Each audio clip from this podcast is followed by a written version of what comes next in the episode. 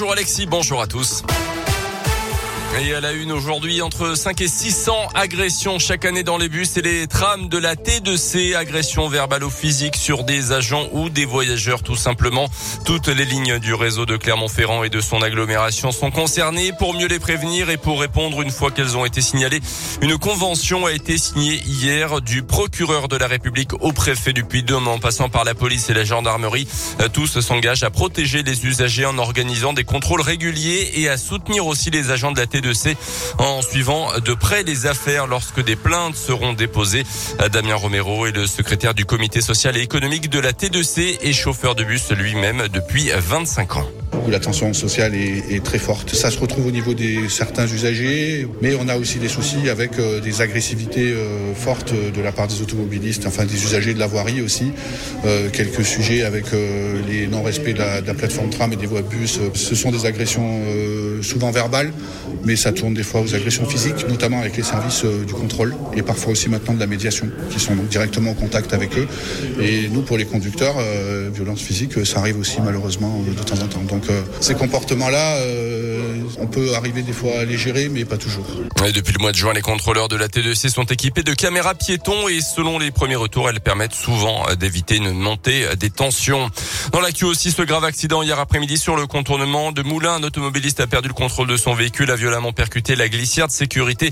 Le véhicule a été projeté dans un bassin de rétention d'eau. Le passager avant, âgé d'une cinquantaine d'années, a été éjecté puis transféré en urgence absolue au CHU de Clermont. Les trois autres occupants euh, de la voiture âgés de 32, 49 et 54 ans ont été plus légèrement blessés. Une enquête a été ouverte. Verdict attendu en fin de journée dans le procès aux assises de l'allié d'un homme de 37 ans accusé de viol à Vichy entre 2016 et 2018. Euh, d'après la montagne, tout au long des débats, il a nié les faits reprochés. Il est jugé depuis mercredi. Dans l'actu également, la région Auvergne-Rhône-Alpes se mobilise après les annonces d'Olivier Véran hier pour euh, tenter d'endiguer la cinquième vague de Covid. Le ministre de la Santé a notamment ouvert l'accès au rappel de vaccins à tous les adultes de plus de 18 ans à partir de demain. Ça concerne ceux qui ont reçu le vaccin il y a au moins 5 mois. Chez nous, en Auvergne-Rhône-Alpes, 114 centres sont ouverts et vont augmenter progressivement leur capacité d'accueil. Dans la région, le taux de vaccination avoisine les 90% chez les 18 ans et plus d'après l'agence régionale de santé. Près de 685 000 personnes ne sont en revanche pas du tout vaccinées. Les sports avec d'abord du euh, tennis et les Français vainqueurs dans la douleur en Coupe Davis hier contre la République tchèque. Après la défaite de Richard Gasquet, Adrian Manarino et le double Mahu Herbert se sont imposés. Euh, prochain match demain contre la Grande-Bretagne. En foot, victoire de Lyon à Brondby et de Monaco contre la Real Sociedad hier soir en Ligue Europa. Euh, les deux clubs sont donc qualifiés pour les huitièmes de finale. C'était d'ailleurs déjà le cas pour Lyon. En revanche, élimination de Marseille après sa défaite en Turquie contre Galatasaray. Du rugby également, la rencontre de top 14 de samedi entre Perpignan et la SM sera diffusée sur une télévision au Japon. Les Clermontois seront les premiers à avoir cet honneur. La SM qui compte un japonais dans son effectif. Lequel? Oh, je... Kotaro Matsushima.